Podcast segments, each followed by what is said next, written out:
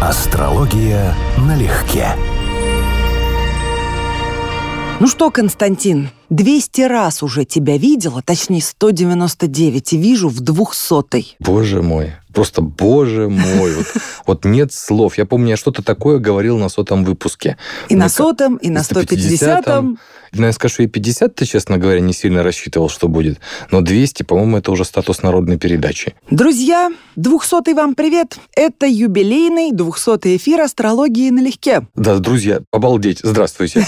Как ты думаешь, а сколько вообще может быть? Вот чисто теоретически. Полтысячи, не? Я аж страшно себе представить. Будем стремиться, но ты представляешь, сколько нам уже будет лет? Мы 4 года с тобой записываемся. Ну да. Если еще 300, Ну просто после 200-250 как-то уже это вот не тот масштаб, это что-то такая банальность. 250 не будем, значит, отмечать. Договорились. Нет, цифра хорошая, чего ж не будем отмечать? Юбилей. Все юбилеи хорошо. Как говорится, юбилей – это когда много цветов, но ты еще живой. Хорошо. Для тех, кто только что совершенно случайно подключился к эфиру, мы – это Константин Дороган, профессиональный и самый лучший астролог в этой стране, Ой. а может быть и на континенте, кандидат философских наук, и я, автор и ведущая этой программы, Анна Староминская. Всем здравствуйте. Вновь категорически приветствуем вас на нашем празднике жизни. Стеба, я бы еще сказал, периодического. Стеба регулярнейшего. Больше всего знаешь, что меня интересует? Как нам удалось с тобой не опротивить друг другу за 4 года? А вот, кстати, тоже, учитывая, что мы с тобой не самые простые люди в общении, так аккуратно, да? И вот не просто в передачах мы 200 раз общались, по часу, по полтора, мы еще перекуриваем там в процессе, там после записи, да? Как это выходит, вообще уму непостижимо. И мы даже ни разу с тобой не подцапались. Это вообще Кстати, да. ненормально. Кстати, да. Для меня точно. Я так подозреваю, что для тебя тоже, да? Ты сложный человек, давай так. Но не конфликтный. Я не люблю грызню, я не люблю скандалы. Ты можешь легко предъявить, если тебе что-то не нравится. Это прям Да. на раз-два. Конечно. Если мне не нравится, я, безусловно, сообщу, но я считаю, что в этом большое уважение к собеседнику или к человеку, с которым я общаюсь. Я не буду копить внутри себя и думать всякую фигню, как в анекдоте. Мне тоже так проще с такими людьми. Вот. Потому что, да, сразу все вопросы решаются по ходу, а не ждешь, что тебе потом в спину плюнут. Да. Конечно, но главное быть диалоговым. Вот, кстати, очень, да. Похвалили себя и Нет. пошли дальше. Я хотела сказать, что как раз это хорошая подводочка и заброс к тому, что я готова выслушать твою хвалебную оду, песнь мне. Я тебе скажу, что мне проще передать даже чужие слова. Во-первых, тебя на всех семинарах, где я бываю, обязательно кто-то подходит и начинает хвалить. Милые люди, Да, спасибо. Да, во-первых, начиная с того, какой голос, во-вторых, какая эрудиция. Я влюблена в Ваню, как она говорит, и, ну, уже там более такие, какой у вас дуэт. Ну, то есть у тебя есть фанаты на территории нашей России немалое количество. Спасибо большое. Святые вы люди. Я тоже считаю, что однозначно, особенно когда я сам переслушиваю выпуски, я прям аудиально слышу разницу. Но все-таки ты профессионал, но это звучит. Спасибо большое. Но и у тебя очень красивый тембр. И изначально наши постоянные слушатели, особенно те друзья, с которыми мы тусуемся в телеге, в чате, Мгм, мгм. знают все это уже дословно, но для тех, кто нет, скажу, что изначально, когда только задумывалась программа, и мы первый раз записывались, точнее, это было еще не в программе, а когда ты пришел писать День астролога, я обратила внимание, как замечательно мы с тобой подходим тембрально друг к другу. Да. Вот видишь, я не настолько чувствителен к этим вещам. Я бы сказал, что я больше обращаю внимание, насколько мы иногда по смыслу дополняем, подходим друг к другу, потому что начнем разбирать какую-то острую тему, и то вместе закусаемся с одной и той же стороны, то вдруг займем полярно противоположные позиции, хотя подразумевалось, что мы должны были быть на исходных, да, а то мы раз меняем на 180 оба, да. Нет, это бывает интересно, как вот такой интеллектуальный танец. Для Да. меня отдельное удовольствие это вот этот вот процесс, который получается непредсказуемым в каждом эфире. Взаимно. И все равно взаимоуважение – ключевая вещь, да, что мы все можем проговаривать. Нет, это правда действительно очень большой, колоссальнейший плюс, Мгм. когда можно обо всем адекватно говорить. О приятном, о неприятном, потому что никто себя не воспринимает чрезмерно всерьез. Ну и это тоже. И то, что нет попыток кого-то чему-то учить. Есть уже зрелая позиция, человек сложившийся. Как личность. Ему есть что сказать, есть что услышать в ответ. И мы можем там сделать каждый шаг назад, сказать, о, да, это у тебя прям хорошо получилось, это даже лучше, чем я сказал или подумал, да? То есть вот это, конечно, очень тоже приятно, потому что не так, чтобы часто встречается в жизни. Ну, друг друга мы похвалили. Вот, вот, Прежде вот, всего, прекрасно. Облизали прям конкретно, ну. Ну, если для тебя это Ну, конкретно, для меня это выпуск. заусочка была, но а, мы я- еще продолжим. Давай.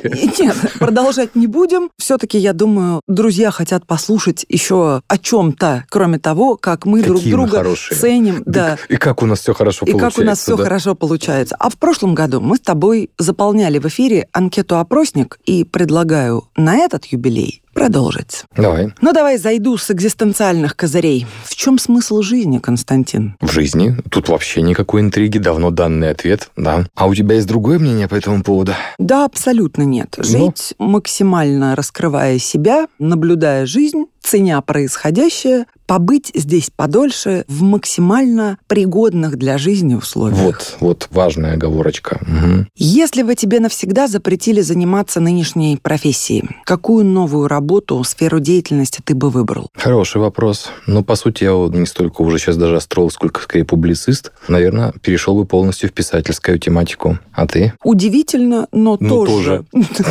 Но это больше мечта, конечно. Если бы я могла писать что-то стоящее, я бы давно это делала. Но да, я бы очень хотела быть стоящим автором и в идеале получить Нобелевку по литературе.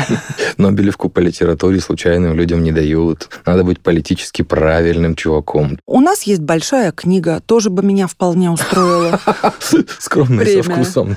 А что мешает? В отличие от меня, тебе-то что мешает? Ты же профессионал. Ну, ты же понимаешь, если можешь не писать, не пиши. Я могу не писать, поэтому я не пишу. Не, я пишу, я могу писать хорошо, и, судя по отзывам по всему, какой-то способности к этому есть. Но у меня страх узнать, что у меня отсутствие таланта мешает мне писать. Но Я-то говорю про художественную литературу, тут а не да, про публицистику. да, да. И, к сожалению, да, быть кем-то ниже Гоголя с Чеховым не хотелось бы, поэтому никем. Ну да, вот где-то я тебя так и понимаю тоже, да. Не, амбиция просто велика на ровном месте, и я это осознаю. Я бы даже, сказал, не амбиция, вкус, воспитанный хорошими источниками, такой, Спасибо. да, что перенести свое будет не всегда приятно, да. Двигаемся дальше. Мгм. А если бы у тебя была возможность вообще больше никогда не работать, не преподавать, не ездить по семинарам, воспользовался бы? Ты знаешь, было бы сложно. Я уже думал на эту тему. Я даже когда-то такой тест давал своим студентам на официальной работе, чем бы вы занимались. Ну, в принципе, это такой есть э, двухсоставный тест. В первом варианте э, оставшиеся полгода, а второй вариант у вас безграничное количество денег. И там, и там будут сходные вещи, вот их надо вычленить как важнейшее содержание своей жизни. У меня получалось бы, что если вот я не заниматься тем, чем сейчас, и там не заниматься, например, писательским ремеслом, а, наверное, это были бы поездки. Но тоже, ну, не сказать, что это прям постоянное увлечение. Тебе снились сны, которые ты запомнил А на ты? всю... Нет, раньше я бы ответила «да, конечно». Сейчас нет, потому что я понимаю, что без какого-то дела, именно не работы, ну мы с тобой это уже обсуждали, да? Радио — это моя радость, мое счастье, я обожаю микрофон, я обожаю эфиры, я обожаю подготовку. Все от начала до конца. Это работа и дело моей мечты, я им полностью довольна, я в него влюблена. Знаешь, наверное, с чем мы сейчас совпадаем тоже очень приятным образом? Мы оба понимаем радость продуктивного труда. Да, То есть это само по себе развлечение, награда, это очень сильно. Это Именно. вот Развлечение, удовольствие и счастливое стечение обстоятельств. Есть что такое. есть возможность это делать. И делать это так, как ты считаешь Совершенно нужным. верно. Ура! Ура! Меня периодически пугает раскручиваемая в культуре, в нашем обществе потребления идея вот безделия как цели. Вот кажется наоборот. Дайте им возможности. Не мешайте. Это правда. Просто мне кажется, в молодости, кажется, дайте мне денег, и я буду кайфовать с утра до ночи. И еще есть иллюзия, я, конечно, не стану глупым потребителем, я буду наряду с получением удовольствия, я буду еще и развиваться. Мгм. Я раньше так думала. Вот набрала бы себе педагогов по истории искусств, по истории религий, занялась бы танцами. То есть дело в финансах и в абсолютной свободе выборов. Но, зная людей, у которых есть эта свобода, я знаю, чем это все заканчивается. Без хорошего Сатурна процесс не идет. Не идет, внутри побеждает скотинка, чревоугодник, прелюбодей, прожигатель жизни, и приводит это к скуке, опустошению, а зачастую и к более плачевным последствиям. Или люди уезжают в поисках просветления, это очередная форма разновидность от реальности, да. Конечно, конечно. Угу. И возвращаются разочарованными, понимая, что не просветлились они ни на грош. Можно было никуда не уходить из дома и все-таки заниматься тем, от чего ты сбежал. Абсолютно. Снились ли тебе сны, которые ты на всю жизнь запомнил? Конечно. У меня сны вообще очень важная составляющая моей биографии. У меня таких снов, наверное, будет целый список. Ну, ты какой-то подтекст вкладываешь? Прямоту свою козерожью я вкладываю. Расскажи какой-нибудь один кратко. Сюжет. Ну вот, скажем, сюжет одного из таких снов, который относительно недавний, к слову сказать. Снится мне, что у меня несколько объектов недвижимости. Очень подробно, детально. Я не первый раз там в этих местах. Они в совершенно конкретных местах, конкретных городов и так далее. А прикол здесь в чем? Там мои конспекты лежат, мои старые вещи, знакомые с детства. Я помню, что надо навести порядок, какой-то из этих объектов продать, ну, потому что я им не пользуюсь, ну, такое.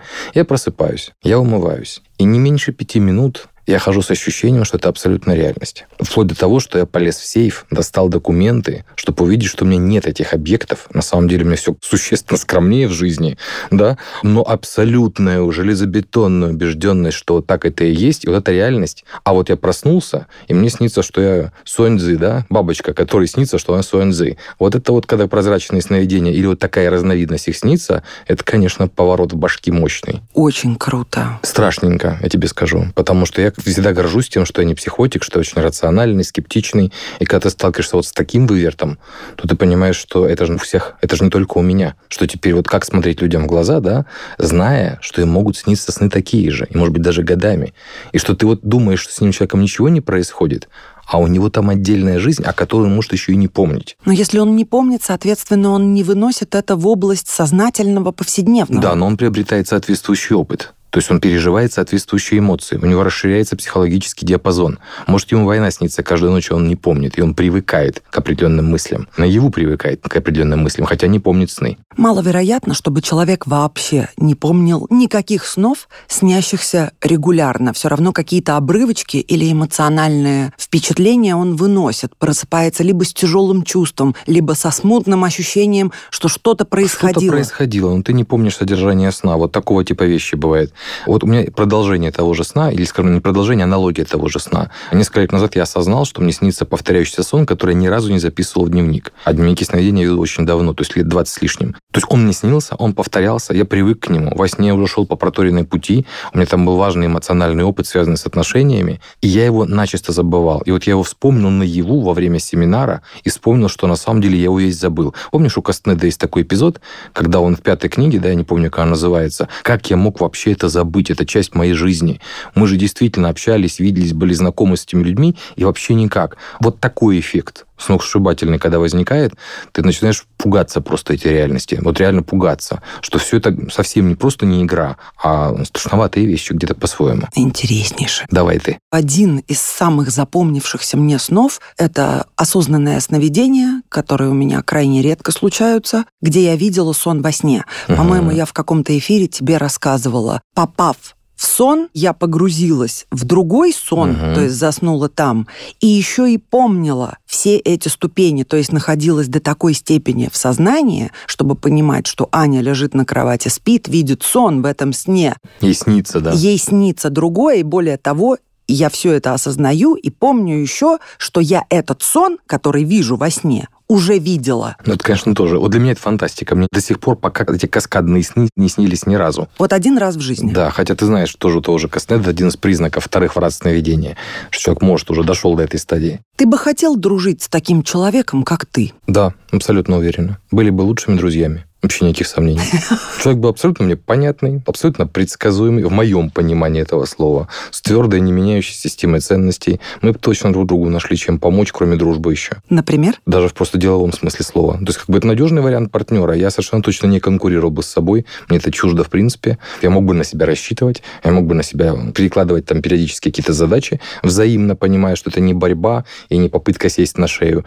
Ну, то есть, это было бы очень удобное партнерство, на мой вкус, конечно. А я бы не не стала с собой дружить. А я вот смотрю на тебя, да, когда ты меня слушаешь, и думаю, ух ты, интересно, а почему? Вот не знаю почему. Наверное, потому что для меня понятие дружбы — это что-то в ее исконном смысле, которое как и любовь. Я бы скорее стала себя любить. А вот дружить... Восхищаться, да? Нет, это не про восхищение. Да? Любить, обожать. Угу. Ну, это, я думаю, просто женская природа во мне говорит. Может, ты права, я немножечко некорректно переформулировал. Вот как партнера, да, однозначно, это была бы очень хорошая, надежная дружба. А вот дружить в смысле эмоционально, наверное, как и в любви, тут нужно дополнение. То есть нужен кто-то, кто не расширяет твой арсенал и возможности, а дополняет то, чего нет. И, наверное, да, наверное, вот это не тот случай, в моем случае, да, где это была бы дружба, это скорее было бы хорошее партнерство. Конечно, потому что мы, ну, будем откровенны. Такой эмоциональной близости, какую подразумевает дружба, наверное, мы не нуждаемся и, возможно, не можем просто ее предложить. Ну, мы, наверное, да. Ну, мы с тобой, а мы о ком говорим? Не, к тому, что есть же разные типажи. Ты, как бы мы, может быть, как обобщение на человечество в этом смысле Нет, слова. Не мы, мы тобой, как... Да? Ну, мы, наверное, да. Вот. Если бы ты мог собственными глазами увидеть любое событие из прошлого, настоящего или будущего, что бы выбрал? Одно. Наверное, из будущего. Было бы интересно увидеть все-таки контакт землян с инопланетной цивилизацией хоть когда-нибудь. Ни секунды не сомневалась, что ты так и ответишь. Правда? Да, абсолютно, клянусь, я, сам я знала. Вот честно не знал. Ты просто как-то говорил, что ты, безусловно, человек будущего и тран-тан-тан, и из этого я сразу сделала вывод, что ты выберешь будущее, а, соответственно, ну а что? что там может быть интересного? А что там может быть интересного? Естественно, взаимодействие с чем-то или с кем-то. Прикольно, спасибо. А ты? А я как сатурнянка, я, конечно, выберу прошлое. Я хотела бы засвидетельствовать момент возникновения человеческой жизни на планете Земля и узнать доподлинно, откуда взялся человек. Ну, это длинный экскурс, я бы тоже подписался. Это вот на миллионы лет, и чтобы вот поездить, посмотреть, повыходить, потопать самостоятельно, попинать, вот там что там от них осталось, да? Ну, извините, злые шутки. Про навоз. Ну, это была бы, правда, интересная тема. Но ты уже едешь в будущее. Не-не-не, я туда тоже хочу. Вот Один вариант. Всех этих лателарий, которые в океанах плавали, мегалодонов, бронтозавров, диплодоков, я очень даже хочу посмотреть. А это, господи, как ее звали, эту архискалопендру, метр с лишним. Ну, было бы интересно глянуть через А какое стекло. отношение она имеет к зарождению жизни человеческой? Просто интересно. Ну, потому что все это про жизнь. Мы события выбираем. Конечно, а. интересно. Вообще интересно. Ты имеешь в виду первого дельфина, который выполз на сушу, решил Да посидеть? не дельфин. Я хочу увидеть первых людей и откуда они взялись. А-а-а. Я думал про жизнь вообще. Человеческую ты меня не слушаешь. Ну нет, не знаю. Я, наверное, не подписался бы. А я бы подписалась. И я стала бы единственной, кто бы доподлинно знал. Всем бы рассказала и окончила свои дни в желтом доме. Хочешь что-то добавить? Ну, или... сказать, что вот они, доисторические Адам и Ева, и вообще не так выглядели, да? Как в анекдоте про но Врут они, там все не так было. Ты бы хотел стать бессмертным? Ты знаешь, да. Я уже на эту тему как-то думал прикидывал, чем за это можно рассчитаться, и пришел к выводу, что на самом деле это интересная идея. Даже если не абсолютное бессмертие, а там, скажем, просто продолжение жизни на десятки, на сотни тысяч лет, в другой форме, в другом качестве. Нет, ты как ты, как горец. Ты знаешь, все равно было бы интересно. Благодаря тому, что мы с тобой умеем радоваться творческому труду и маленьким радостям жизни, и это не надоедает, я понимаю, что я бы не соскучился. Да, конечно, были бы моменты, которые, вот как в случае с горцем, уходят близкие люди, ты понимаешь, что ты, может быть, никогда их не заменишь, но все равно это приключение, мне кажется, того бы стоило. А ты? Нет. Как бы я ни боялась момента ухода, того, что я не увижу больше всей этой красоты, и она продолжится без меня, бессмертие могло бы стать и стало бы наверняка проклятием. Постоянно терять дорогих людей, а потом просто в какой-то момент абсолютно устать от человеческой природы, которую ты наблюдаешь веками и тысячелетиями, одни и те же сценарии. Это ужасное мучение, не думаю, что я бы справилась эмоционально. И здесь, творчество здесь, мне бы не перекрыло. Здесь есть о чем поспорить, потому что я тоже на эту тему думал, я не согласен. Есть масса идей, куда можно это реализовать. Тот же самый День сурка, по сути, про бессмертие.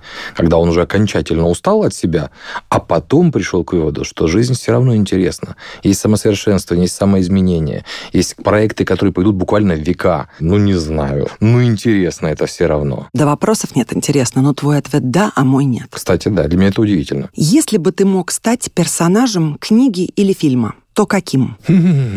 Ну, скажем, по психотипу, это вот Геральт из Ривии. Я увлекся произведением Сапковского задолго до выхода сериалов, выхода компьютерной игры и так Ведьмак? далее. Да. Я не читала и не смотрела, поэтому очень поверхностно понимаю, что ты вкладываешь в это, ну, только вот от названия пляшу ассоциативно. Психология та же самая, вообще идентичная, только фэнтезийный сеттинг там и все остальное. Если мы говорим о литературных образах, то это как раз тот случай, который бы вписался, наверное, бесшовно, так это можно говорить. Но можно было, скажем, и Редриком Шухартом из «Пикника на обочине» тоже даже где-то завидно, потому что вот это уже не я. Это уже типаж, который у меня вызывает приятные эмоции, как чужой для меня, но симпатичный. А я бы стала Доном Хуаном. Не, а вот это я точно нет.